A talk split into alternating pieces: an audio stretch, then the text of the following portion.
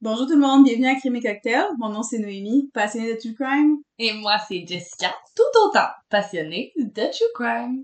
Aujourd'hui, avant de débuter cet épisode qui, on se rappelle, est un épisode spécial co-animé avec moi et Noémie, on a un petit segment self-publicity pour vous rappeler que on a un compte Instagram qui se nomme Crime et Cocktail Podcast sur lequel on partage beaucoup de petites choses diverses. N'hésitez pas à nous envoyer un message privé d'ailleurs, on répond à tout le monde. Et si vous prenez le temps de nous identifier dans une publication, on va la repartager, c'est promis. On a aussi un compte Twitter. C'est vrai. On met toutes nos recommandations littéraires sur Twitter. On a un petit rond aussi sur Instagram, mais on sont sur Twitter aussi. Effectivement. Il va y avoir aussi TikTok qui va être de plus en plus actif avec des recettes de cocktails. Et un autre petite minute de votre temps pour vous rappeler que si vous appréciez le podcast, nous, on apprécierait vraiment que vous preniez un petit deux minutes de votre temps pour aller donner une note, soit sur Apple Podcast ou pour tout simplement partager. C'est un petit mouvement qui peut faire beaucoup de cheminement pour nous. S'il vous plaît. S'il vous plaît.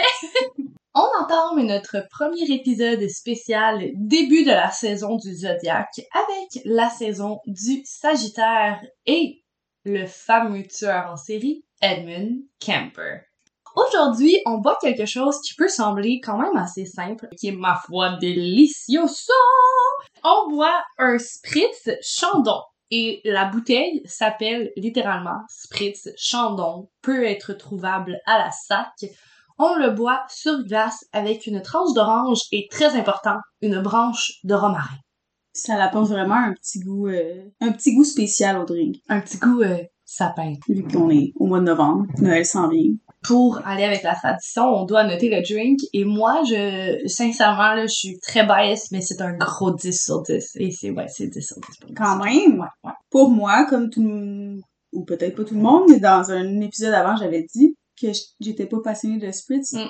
J'irais pas 10 sur 10, mais 7.5, mettons. Je commence à aimer les spritz. Je veux juste dire, j'haïssais ça avant. Je commence à aimer ça. Si t'es une passionnée de spritz, sérieux, essaye-le.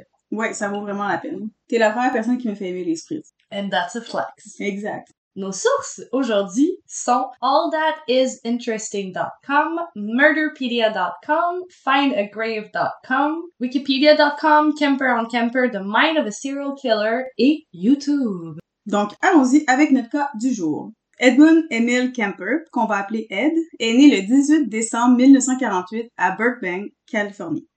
Il est l'enfant de Edmund Emil Kemper Senior et d'Elizabeth Kemper. Emil, c'est un vétéran de la Deuxième Guerre mondiale et Clarnell est connue pour être une femme alcoolique soupçonnée de troubles bipolaires. On n'a pas vraiment plus de détails. C'est sûr que le cas est tellement mind-blowing qu'on a plus porté attention sur Ed Kemper, son enfance, puis les victimes qu'autre chose parce que c'est tellement troublant.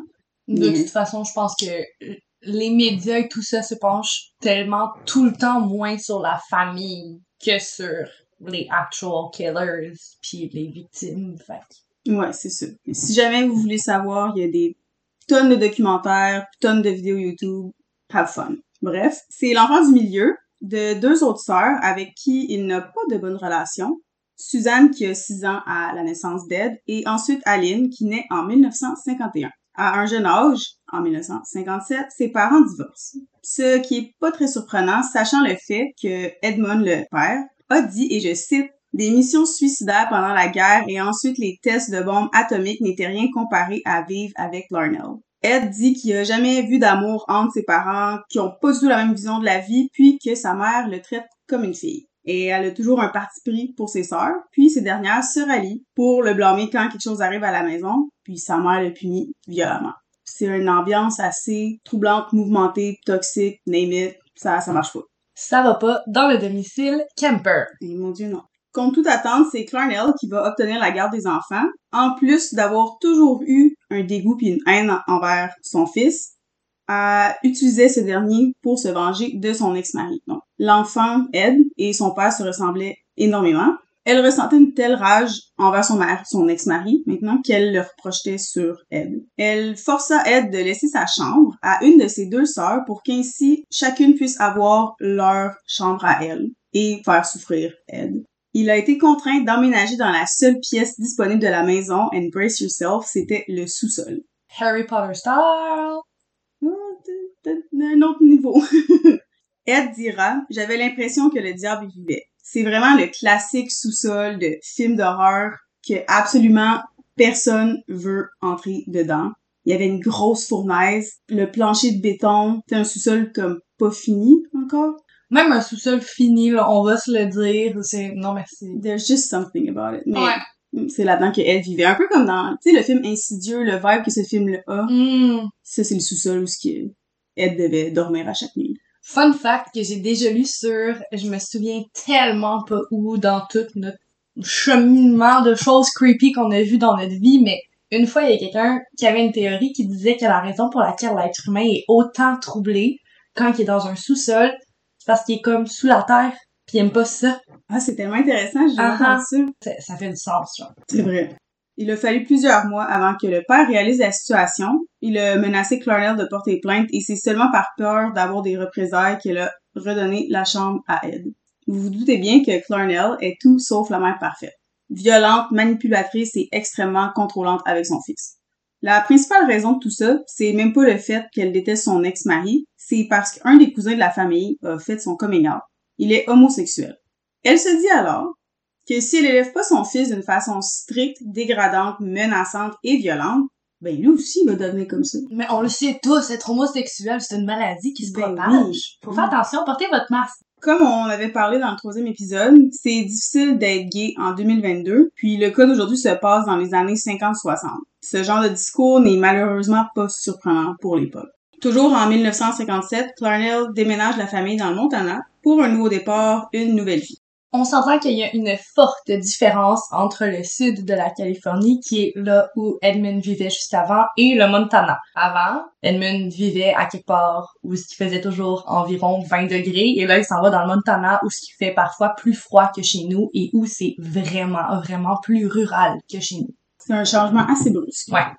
Comme tu dis, un déménagement, c'est toujours difficile, mais en plus de changer d'espace aussi drastiquement, c'est très difficile, surtout pour un enfant. Mais pour Ed, ça a été le début d'une étape très lourde et spéciale de sa vie. Il n'avait déjà pas beaucoup d'amis en Californie, mais au moins, il y en avait quelques-uns. Maintenant, il a perdu tous ses repères et il ne connaît personne, puis il se retrouve seul. Pour son âge, il est très grand et les autres enfants le trouvent juste bizarre. Ils ont même peur de lui dû à son comportement étrange. Il ne fit pas dans le moule, fixe les autres sans rien dire, puis les seules fois qu'il le fait, c'est pour expliquer comment il tue et torture des petits animaux. Il les enterre vivants, les démembre, parfois garde même les têtes pour en faire des totems, puis va jusqu'à décapiter le siamois de sa grande sœur.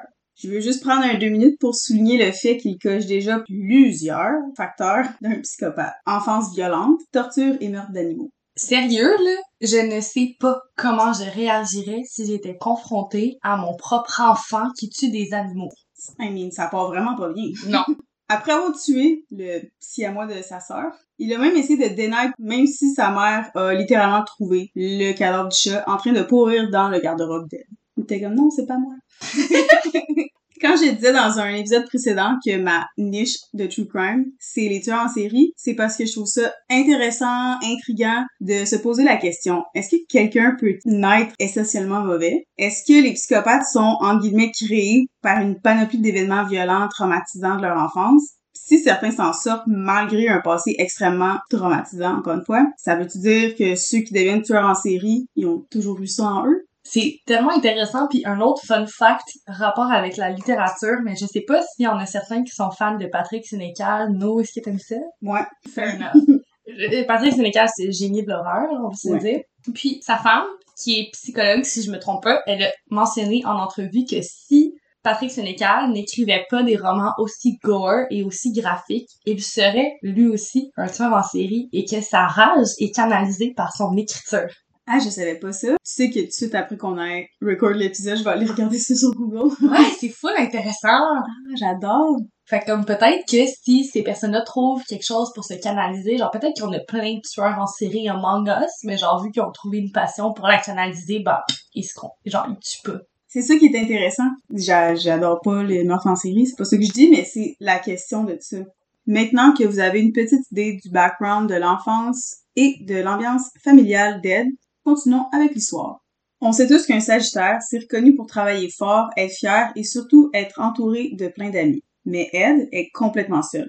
Mal aimé, mal en sa peau, c'est en 1963 qu'il retourne vivre avec son père qui s'était remarié depuis et installé à Los Angeles. Contrairement à la relation avec sa mère, Ed adore son père et le voit comme un héros. Mobilisé durant la Seconde Guerre mondiale, il a défendu son pays et est revenu en vie. Comme je l'ai dit plus tôt, Ed est grand pour son âge. Il mesure déjà 1m90 à 15 ans, alors que les autres sont encore petits et débutent tranquillement la puberté. Son père mesure 2 mètres. Il se ressemble beaucoup et Ed voit en lui une source de réconfort. La seule personne qui lui ressemble, qui soit comme lui. Malgré un nouveau départ dans une nouvelle école, Ed n'arrive toujours pas à se faire un cercle d'amis. Son attitude et son comportement n'ont pas changé, ce qui est donc pas surprenant qu'il soit pas capable de se faire des amis c'est pas seulement les camarades de classe qui apprécient pas Ed, sa nouvelle belle-mère non plus. Lui non plus d'ailleurs, vu la façon dont il se comportait avec elle. Quand elle se retrouve seule avec son mari, elle lui dit sans cesse à quel point qu'il lui fait peur. Elle dit qu'il est étrange et la fixe toujours froidement et en silence à l'heure des repas avant de partir s'enfermer dans sa chambre sans un mot. Could you imagine, genre tu tombes en amour avec quelqu'un puis son enfant te te, te creep out? Te terrorise. C'est pendant l'été 1963 que Ed Senior va dire à son fils qu'il ne peut plus le garder chez lui sous prétexte financier et que ce serait mieux qu'il parte vivre chez ses grands-parents. Vous l'avez deviné, tout ceci est totalement faux. Son fils lui fait peur et sa nouvelle femme est catégorique, elle n'en veut plus. Donc c'est simplement une raison pour faire en sorte de se débarrasser de son fils. Ed partira vivre chez ses grands-parents dans un petit village de Californie appelé North Fork où ces derniers avaient une ferme avant de prendre leur retraite. C'est à contre-cœur qu'il déménage. Il ne veut pas retourner chez sa mère et ses sœurs for obvious reasons, mais il se sent absolument trahi par son père qui ne veut plus de lui. Son héros, la seule personne qu'il aime, lui aussi, il le rejette et lui dit de partir. Malgré le fait qu'il démontre des caractéristiques de sociopathe depuis un très jeune âge, Ed n'est pas stupide. Il est même extrêmement intelligent et a un QI de 136. De toute façon, ça apprend pas grand chose pour faire un plus un et comprendre qu'Ed Senior veut simplement se débarrasser de son fils. Il déménage vers les vacances de Noël de la même année chez Edmund Kemper. Oui, lui aussi s'appelle Edmund Emil Kemper, pas mélangeant du tout, et Maud Kemper. Pour le bien de la fluidité de l'épisode, je vais appeler le grand-père Eddie. Vous vous en doutez bien, nouvelle école, mais toujours le même Ed incapable de se faire des amis. Il est toujours l'ado qui donne des frissons dans le dos à tous ceux qu'il croise. La chose qu'il aime encore est toujours le plus faire, tuer des animaux. On veut tout un ami qui tue des animaux on the side. Puis qui nous fixe sans rien dire. C'est parfait. Good vibes only. il s'amuse à aller prendre des marches en forêt avec la carabine de son grand-père et massacrer tout sur son passage. Un jour, pendant une interview, il a même dit en riant ils ont dû se donner le mot car après un certain temps, je ne croisais plus rien sur mon chemin, parlant des animaux de la forêt. Bien entendu, lorsqu'il part à la chasse, en guillemets, Maud lui hurle de rentrer à la maison, ce qui enrage encore plus Ed, qui bouillonne de rage 24-7 et aussi de frustration.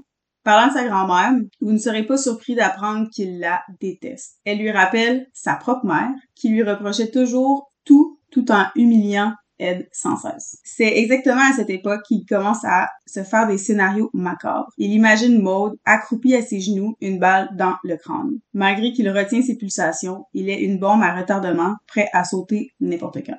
Le 27 août 1964, Ed est seule avec sa grand-mère qui lui demande de l'aide pour corriger un livre pour enfants qu'elle est en train d'écrire. Sauf qu'il ne fait rien. Il s'en contrefou du livre, de ses histoires et de Maud, puis elle le voit bien. Elle commence alors à lui crier dessus, je veux juste dire que ça, c'est selon les dires d'Ed. On sait pas si elle lui a vraiment commencé à lui hurler dessus, puis si elle le maltraitait tant que ça verbalement, mais bon, bref. Selon lui, elle a commencé à lui crier dessus et lui a dit que si était pour être un bon à rien, autant partir se promener. Il lui répond alors nonchalamment, bon ben, je vais aller chasser le lapin, et se lève pour aller chercher la carabine. Une fois en main, il est pris une fois de plus par une pulsion, une rage démesurée et explosive, quand il voit Maud assis dos à lui, sans défense. Il vise cette dernière et lui tire une balle dans le crâne et deux dans le dos. Maud Kemper, 64 ans, s'effondre.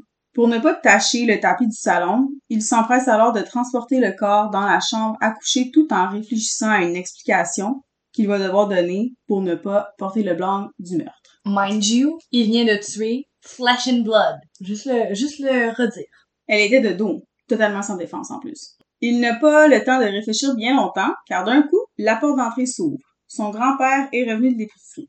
Pris de panique, Ed s'arme et se dirige vers l'entrée de la maison où il tombe face à Eddie et lui tire dessus. Par après, il cache le corps dans le garage et tente tant bien que mal de nettoyer la scène de crime.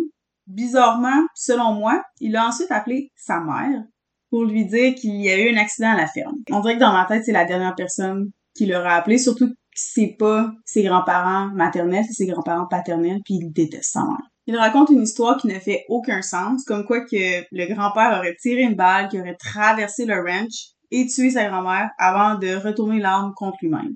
Clarnell ne croit absolument pas les dires de son fils. Elle avait même prédit que ce drame allait arriver. Quand elle avait appris que Ed déménageait chez ses grands-parents, elle avait averti son ex-mari en lui disant qu'il prenait un gros risque de l'envoyer chez ses, en guillemets, vieux parents. Elle lui a dit Ed est bizarre, ne sois pas surpris s'ils finissent morts tirés, en parlant des grands-parents.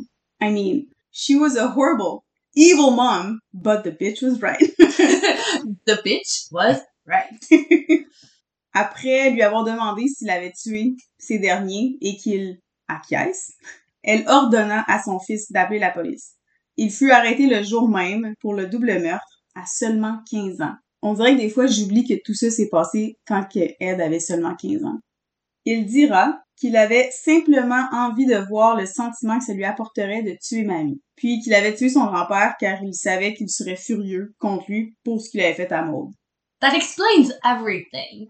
Oui, c'est vrai que si tu, te- tu tues ta grand-mère, ton papy sera pas content. t'sais. Mais voilà, on, on se demande tous, ça filerait comment de tuer notre grand-mère, c'est connu. Il fut placé sous la protection de la California Division of Juvenile Justice, un organisme visant l'éducation et la réhabilitation de jeunes délinquants. Petit warning, je vais peut-être massacrer le prochain mot qui s'en vient, je sais pas comment le prononcer, mais enfermé au Atascadero State Hospital, un des premiers psychiatres à travailler sur son cas dira qu'Ed, il est psychotique, confus et incapable de fonctionner. Je le cite, il est paranoïaque envers les femmes, sa mère en est la véritable coupable. Il représente un danger à la fois pour lui-même et les autres, il faudra certainement beaucoup de temps pour le guérir. Malheureusement, il s'est retrouvé là-bas avec des malades de toutes sortes, des tueurs comme lui, des abuseurs de femmes, ce qui va simplement aggraver son cas. Bien vite, il se fait des amis. Il trouve pour la première fois des gens comme lui, remplis de pulsions et de rage. Pas le genre d'amis que tu veux avoir. Mais pour la première fois de sa vie, Edmund se sent compris. C'est toxique sur tellement de niveaux différents que j'ai de la misère à trouver des mots pour le- l'expliquer. C'est toxique, mais c'est compréhensible en ouais, même ouais, c'est ça. T'sais, lui, lui, il est bien. Il réalise pas qu'il est bien, mais pas dans un, un bon sens. Ouais. Il apprend rapidement, grâce à son intelligence et ses nouveaux camarades, comment amadouer les docteurs, comment agir, quoi répondre et ne pas répondre pour avoir droit à des sorties ou autres. Il se liera même d'amitié avec un des psychologues jusqu'à devenir son assistant et avoir accès aux tests des prisonniers. C'est même à cet hôpital qu'Ed réalisera que la seule raison pourquoi les hommes autour de lui s'étaient fait prendre, c'est parce qu'ils avaient tous laissé leur victime en vie. Il s'est alors juré, à sa sortie, s'il agresse des femmes, il ne les laissera jamais s'échapper. Ça a servi à quelque chose, le petit tour en hôpital psychiatrique. Après avoir passé cinq ans à l'hôpital dans un climat strict et conservateur, il se fait apprendre le discours typique américain. Les États-Unis, c'est le pays le plus fort, qu'il faut travailler dur et trouver un emploi stable. En 1969, les experts le jugent apte à sortir. Il a 21 ans, aime l'autorité et a bien appris dans un climat où on lui expliquait bien les choses, contrairement à sa mère, qui ne faisait que lui hurler dessus sans rien dire de plus. Malheureusement, malgré l'avis de nombreux médecins urgeant l'organisme chargé de sa libération de ne pas l'envoyer chez sa mère, devine où ce qu'il a été envoyé. Chez sa mère. Notre cher Clarnell. Évidemment, tout ce qu'Ed a construit dans les cinq dernières années s'est écroulé à l'instant où il a mis les pieds chez elle. De plus en plus que le temps passe chez Carnal, de plus en plus que les idées noires d'Ed recommencent à faire face. Ed, de plus en plus, il désire tuer. Et cette fois-ci, ce n'est pas juste des animaux. Il a bien compris que c'était totalement possible d'assouvir ses pulsions tout en faisant bien attention de ne pas se faire prendre. Et donc, il commence à développer des idées très noires. Et par noir, je veux dire, the dude is literally thinking about killing girls. Nous sommes le 19 août 1953 lorsque Marianne Pieces voit le jour, faisant d'elle un lion. Petit avis personnel, les lions, c'est littéralement un de mes signes du zodiaque préféré. Sinon pour dire mon signe préféré. Ils sont drôles, ils prennent beaucoup de place, mais ceux qui côtoient un lion peuvent affirmer que jamais ils pourraient se passer de leur petit lion. Dévoués, passionnés, extrêmement loyaux, intenses, c'est littéralement des personnes incroyables. Bref, je vais closer le segment éditorial hommage au lion. J'adore les lions. Ma mamie, c'est un lion. Mamie, je t'aime. Carmen Tremblay, one love. One love, Carmen.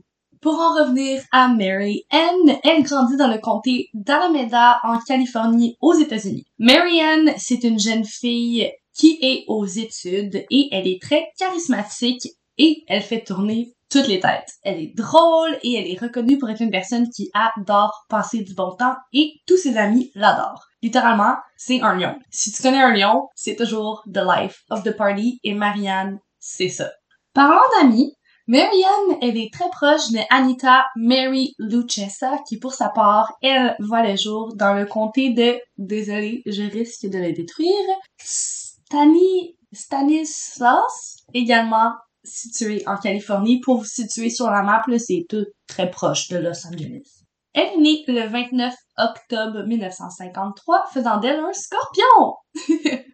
Loin de moi l'intention de vendre un second signe du zodiaque, mais les scorpions, c'est littéralement aussi... Je peux pas me décider entre les scorpions et les lions, comme c'était quoi les chances que les deux victimes ce soient. Mais c'est préféré, oui donc. Pour des raisons légales, notre signe préféré, c'est les scorpions. Pour des raisons légales. Les scorpions, c'est des personnes passionnées, profondes, émotionnelles, travaillantes, dévouées, attentionnées, avec une intensité qui attire énormément et habituellement, Scorpios are so fucking hot, man! Yes, yes. Petit heads up pour ne pas vous mélanger étant donné que Anita, elle a comme deuxième nom Mary. Je vais simplement l'appeler Anita et Mary Ann, je vais continuer de l'appeler Mary Ann. Bref, se rejoignant dans leur intensité, Marianne et Anita sont de très bonnes amies. Elles adorent passer du temps ensemble et partagent une amitié du genre si tu le fais, je le fais. On a tous déjà eu une amie qui nous poussait à faire les meilleurs ou les pires défis avec ce genre de phrase. Tu le fais, je le fais, genre, yeah, on peut tout relate, non? Ouais, ça me rappelle quand j'avais 19-20 ans. voilà. Je sais que vous vous doutez où je m'en vais. L'épisode est dédié à Ed Kemper et donc je sais que vous avez compris que je m'apprête à vous relater un de ses meurtres. En fait, je m'apprête à vous relater la toute première fois que Ed Kemper va entamer son schéma dérangeant que vous allez bien rapidement comprendre avec moi. Je tiens à vous rappeler que Ed Kemper, c'est un tueur en série et ce qui définit un tueur en série habituellement, c'est le modus operandi. Donc aujourd'hui, maintenant, à l'instant même, vous allez comprendre quel était le modus operandi de Ed Kemper. Je vous amène donc à la soirée du 7 mai 1972. Marianne et Anita profitent d'un moment ensemble avant de se rendre à une fête à l'université de Stanford. Elles s'éclipsent de la résidence de leurs parents et tentent de trouver un chemin vers la petite fête. Ce qu'elles vont faire en faisant de l'autostop. Ici au Québec, on appelle ça faire du pouce. Je vais continuer cette partie en citant les paroles de Ed Kemper. À un certain moment, il va avoir dit J'ai remarqué deux jeunes filles qui faisaient de l'autostop. Elles tenaient une note qui indiquait qu'elles désiraient se rendre à Stanford. Deux si belles filles sur le bord de la route avec autant d'assurance. Elles m'ont donné envie de me tester, de voir si je pouvais leur résister. Et donc, ce soir-là, le soir du 7 mai 1972, Ed Kemper, alors âgé de 23 ans, va embarquer Marianne et Anita dans sa Ford Galaxy 500 noire. Le modèle date de 1969. Il me fait littéralement penser à l'auto culte dans l'émission That 70 Show. C'est l'auto aéré. Ouais, c'est ça. J'adore cette émission-là. Sous sa banquette avant se trouvent des menottes, du scotch tape, des sacs poubelles, un couteau et un revolver de 9 mm. Ed Kemper arborait la route dans l'espoir d'un jour pouvoir utiliser ces objets. Quand mon père me dit d'avoir un petit kit de survie dans mon auto au cas où quelque chose arrive, je suis pas mal certaine qu'il parlait pas de ça. I don't think that's what he meant, non. Non. Bref, les deux jeunes adolescentes sont alors âgées de 18 ans. Elles ont la vie devant elles, elles embarquent dans la voiture d'Ed Camper et elles tentent tant bien que mal de faire la conversation. Honnêtement, c'est assez difficile. Je sais pas si vous l'avez compris avec le portrait qu'on a essayé de vous peindre, mais Edmund, il est étrange. C'est difficile de faire un contact avec lui. C'est difficile d'avoir une relation quelconque avec Edmund Kemper. Le psychopathe. Il est timbré. L'homme est froid, comme Noémie vient de le dire, évasif, étrange, et contrairement à la jovialité qui les a incités à monter à bord, parce qu'après ma bord, Edmund avait été super jovial et charismatique pour les inciter à monter à la voiture, et maintenant qu'elles étaient à l'arrière de la voiture, elle remarquait un fort changement de comportement chez Ed. Les deux jeunes filles sont pas confortables. Aussitôt embarquait dans la voiture, aussitôt Ed barre les portes. Il a pris sa décision, il va violer les deux jeunes femmes, ça leur apprendra à faire confiance à un étranger. C'est ce qu'il se dit. La seule porte qui va demeurer débarrée est celle du passager avant, de sorte que si jamais les deux victimes veulent réussir à s'enfuir, elles vont devoir escalader littéralement l'homme. Ce que elle ne savait pas à cet instant-là, mais elle le sait et il se dit, elles sont prises au piège. Les premiers panneaux rendent les deux bonnes copines assez confuses. Les panneaux de signalisation indiquent qu'ils sont en sens contraire de leur destination. Elles demandent donc à Ed est-ce qu'on se dirige bel et bien vers l'université de Stanford? Mais oui, le cœur des deux jeunes femmes commence à battre, à tout rompre. Elles ont bien compris qu'elles ont fait la plus grande erreur de leur vie en embarquant à bord de ce véhicule. Je vais juste prendre un petit deux minutes en tant que femme. Je peux même pas imaginer le sentiment que ces deux filles-là doivent avoir dans l'auto en ce moment. Ça me... Si mon cœur est lourd pour elles, c'est fou. Effectivement, horrible, horrible. On a peur de marcher dans la rue à 10 heures le matin, un, un dimanche, tu sais. Fait. Je peux pas imaginer à quel point ils se sentent pris de panique, apeurés.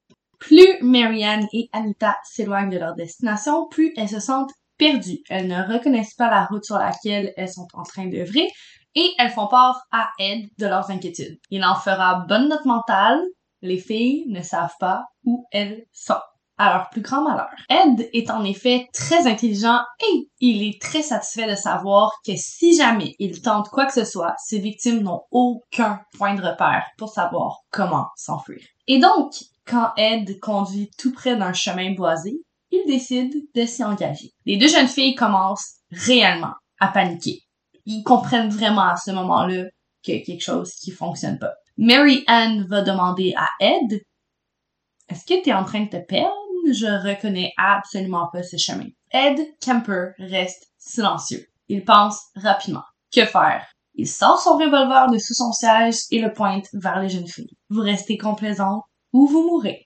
Il sort donc de son véhicule dans l'intention de séparer les jeunes filles séparée, elle serait moins dérangeante, right? Il va attacher la main de Mary à la poignée juste au-dessus de la fenêtre. Tu sais, celle à laquelle ta mère s'agrippait scared for her life quand apprenait à conduire? C'est oui, cette poignée-là, celle-là. Et maintenant que Mary est bien immobilisée, il va forcer Anita dans le coffre de la voiture.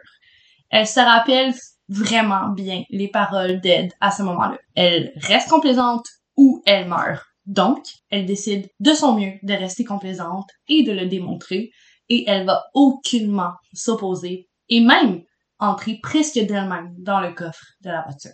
Je sais pas si vous avez besoin de le réentendre, mais on le redit, trigger warning, détails graphiques à l'horizon, oreilles sensibles, s'abstenir, on se reverra un autre épisode.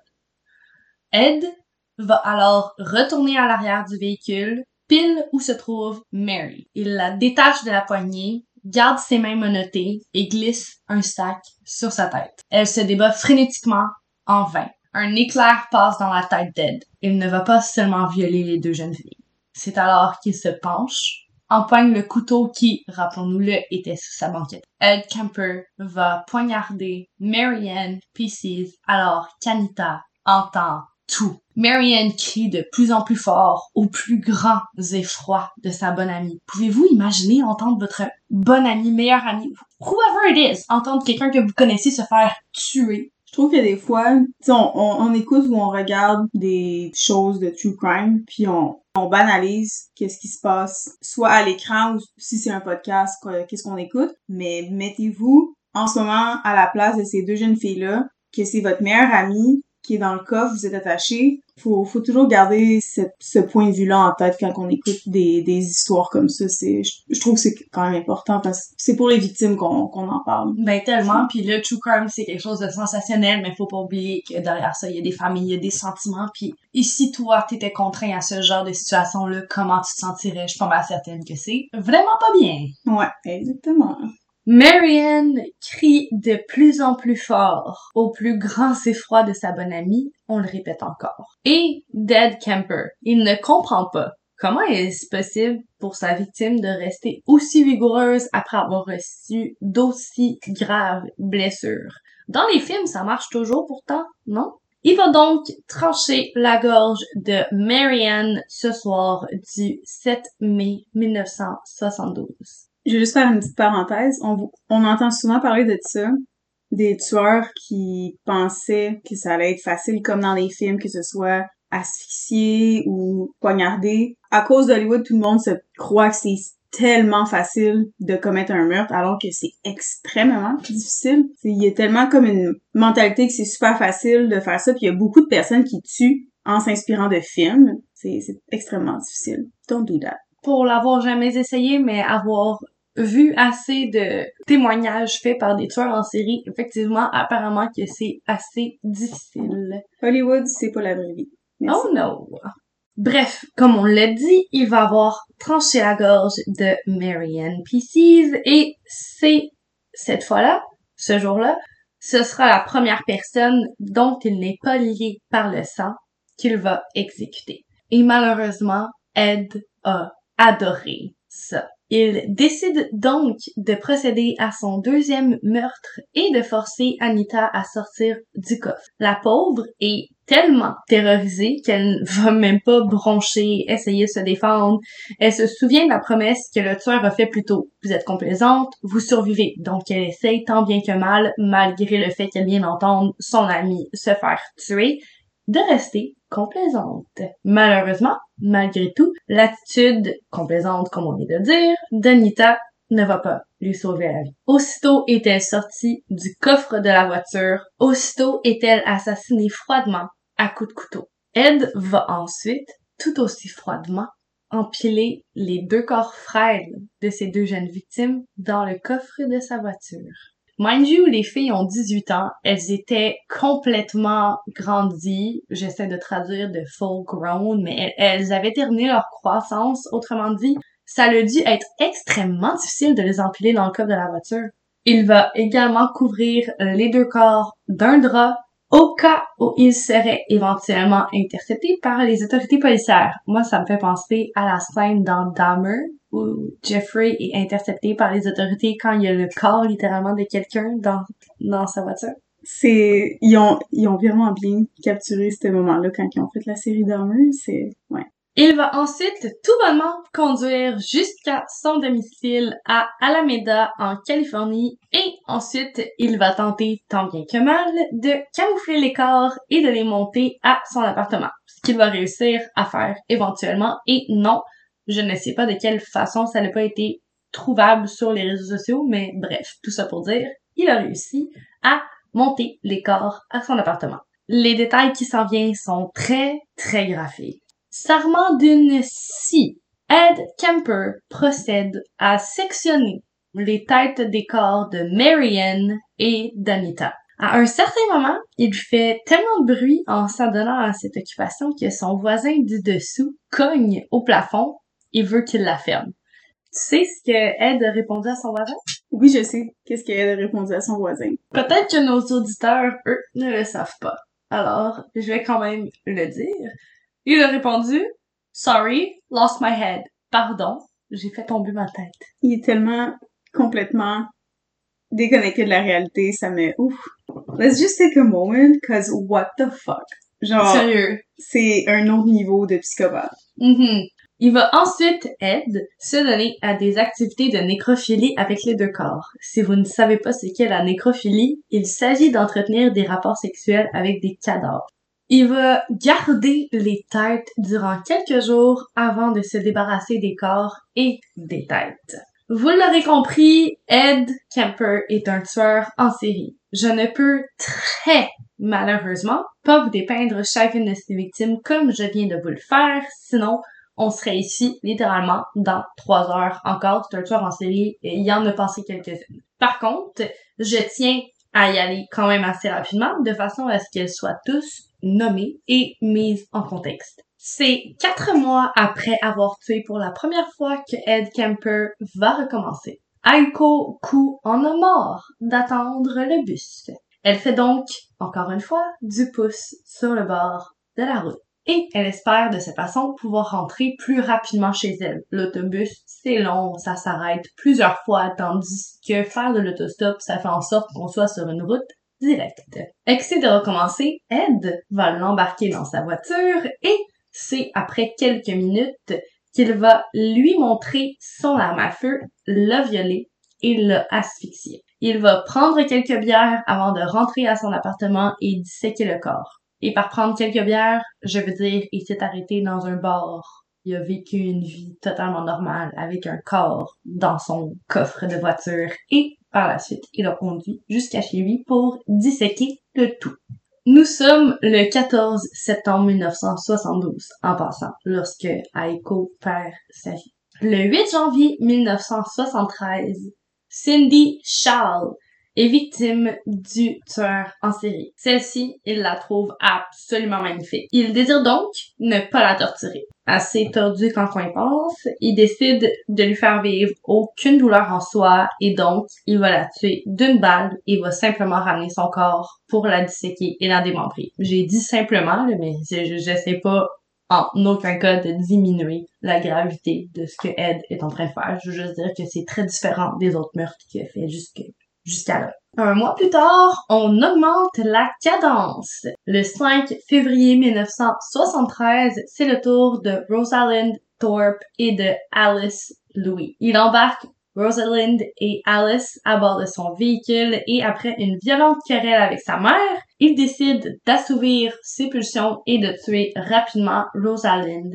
d'une balle. Pris de panique, Alice tente de se sauver, échappe aux deux premiers coups de feu qu'Ed Kemper va tirer et elle va cependant être touchée au troisième tir et au quatrième. Ed ramène les corps à la maison et vous l'aurez compris, va eux aussi les disséquer. Je ne sais pas exactement à quel moment Ed s'est dit que c'était une bonne idée d'essayer de cuisiner les organes de ses victimes, mais il le fit.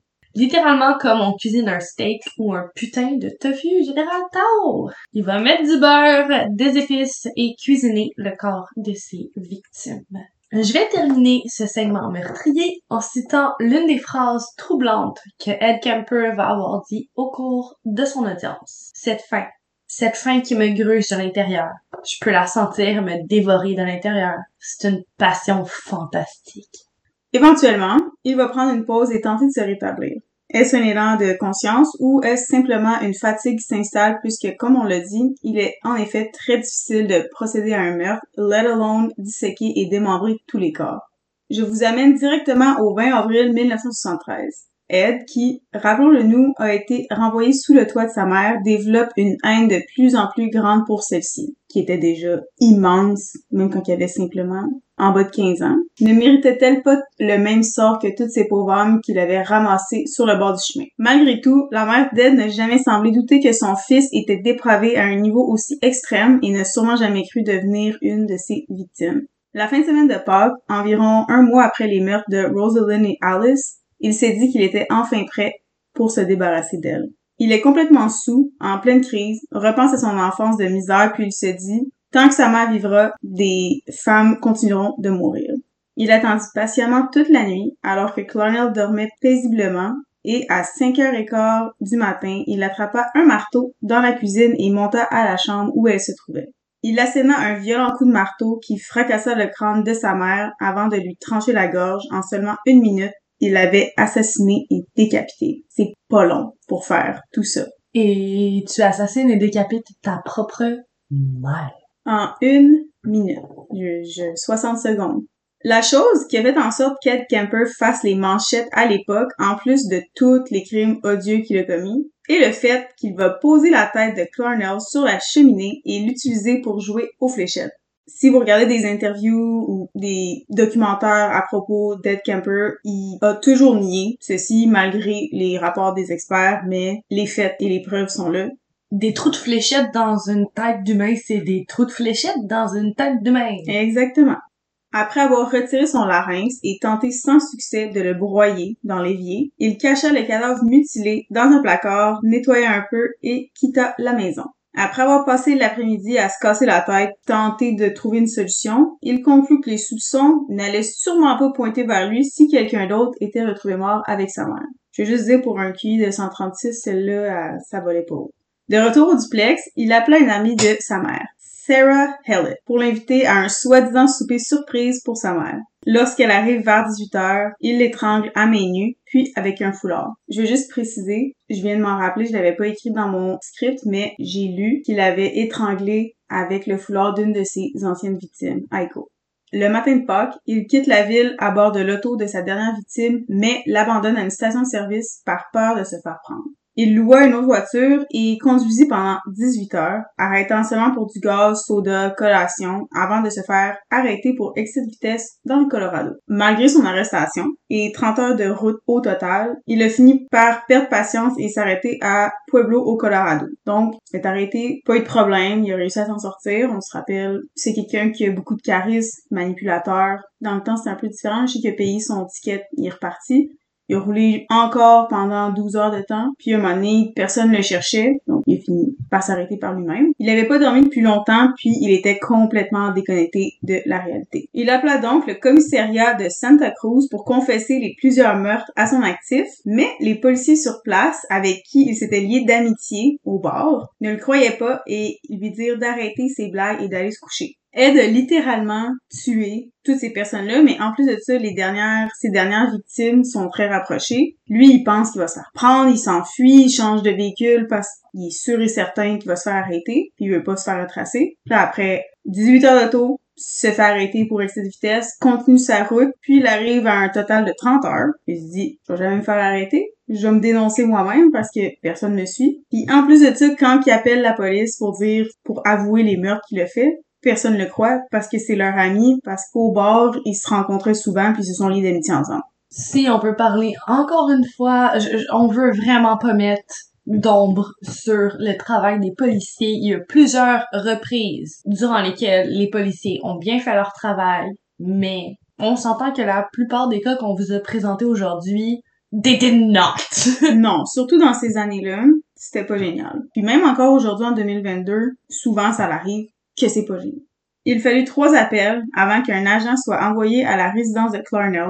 Selon les directives d'Ed, il se dirigea vers le placard où il fit la macabre découverte des deux corps. C'est quand même fou. Le gars, il est parti, il y a 30 heures de route à son actif, il appelle sans cesse les policiers, les policiers le croient pas. C'est ce que ça me... non, c'est mind-blowing de se dire que tu peux appeler la police, confesser ton meurtre et que malgré ça, il peut rien se passer. Je... Puis t'as eu quasiment deux jours pour t'échapper puis personne te cherche encore. Aberrant. Ouais. Malgré sa confusion, parce qu'on se rappelle qu'elle a conduit pendant au moins 30 heures sans s'arrêter. Veux, veux pas, t'es un peu déconnecté de ce qui se passe en réalité, t'es un peu confus, bref. T'es dans une espèce d'état second. Exactement, merci. Il aida la police à retrouver la cabine téléphonique d'où il appelait et fut arrêté sans résistance, de toute façon trop épuisé pour se battre. Pendant la route du retour, alors que le tout était filmé, il avoua et raconta en détail précis et explicite toutes les huit meurtres dont il est responsable. Dans l'un de ces horribles aveux, Ed Kemper aurait été jusqu'à mentionner en jubilant, soit-il dit en passant, que les filles qui l'embarquaient dans sa voiture lui parlaient souvent du mystérieux tueur, ne sachant pas qu'elle venait tout juste de finalement faire sa connaissance. J'ai pas traduit mot pour mot, mais grosso modo, il disait les filles, elles disaient tout le temps qu'elles avaient peur du tueur qui tuait des personnes faisant de l'autostop et elles ne savaient pas que c'était moi le dit tueur. Bref, c'est un homme tordu et horrible si vous l'avez pas déjà compris. Narcissique, psychopathe.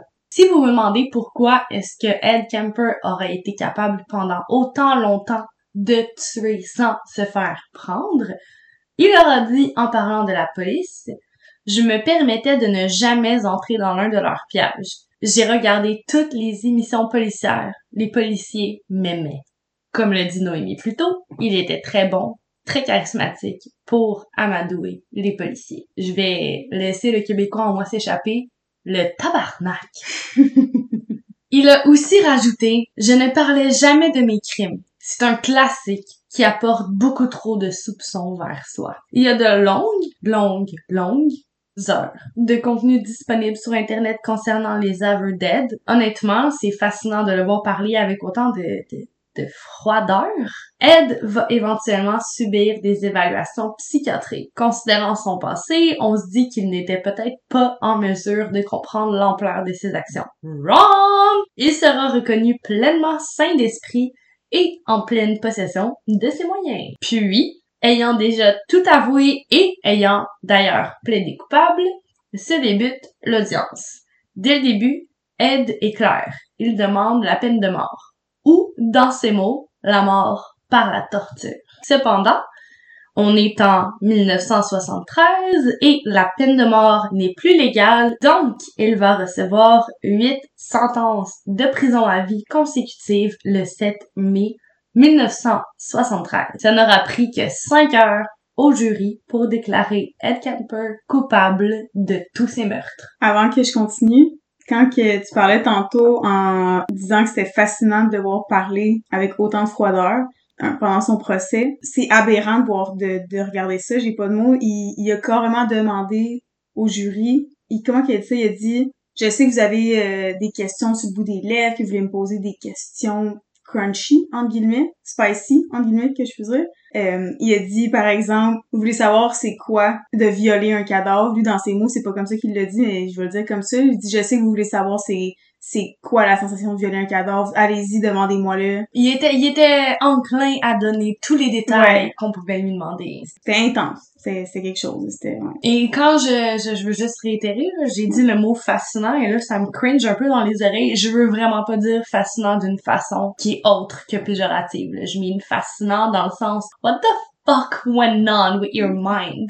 Sais, lui, il aime ça qu'on parle de lui. Parce que lui, il trouve ça, il trouve ça le fun, qu'est-ce qu'il fait, mais c'est dégueulasse, là. Non, ça va pas, ça va vraiment pas bien dans la tête de Ed Kemper. Honnêtement, là, pour le comparer à Jeffrey Dahmer, je trouve que Jeffrey Dahmer, il était plus sauvable que Ed Kemper. Ed Kemper est complètement dérangé, tandis que Jeffrey, il est un peu... Il, ben, s'il avait pu être sauvé, il l'aurait fait, mettons, il, il essayait de trouver Dieu à la fin de sa vie, mettons, le Ed Kemper would never. Puis aujourd'hui, il garde encore les mêmes dires. Bref, on veut pas spoiler, mm-hmm. on retourne au cas. À ce jour, Ed Kemper est toujours détenu au California Medical Facility à Vacaville, situé au nord de la Californie. Il a tenté à maintes et maintes reprises d'obtenir sa libération conditionnelle sans succès, for obvious reasons. On s'imagine que vous comprenez bien pourquoi. C'est ainsi que se clôt ce cas. Assez lourd, merci. On espère que cette nouvelle formule vous aura plu.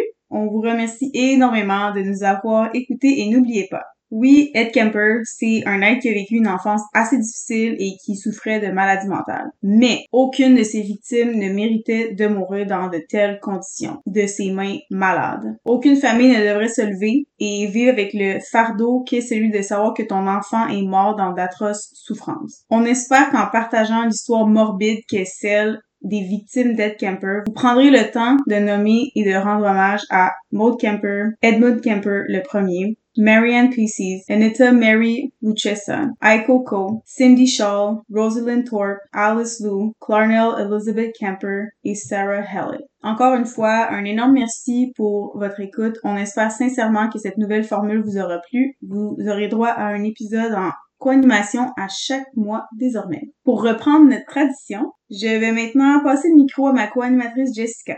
Est-ce que tu veux nous donner un petit teaser pour l'épisode de la semaine prochaine?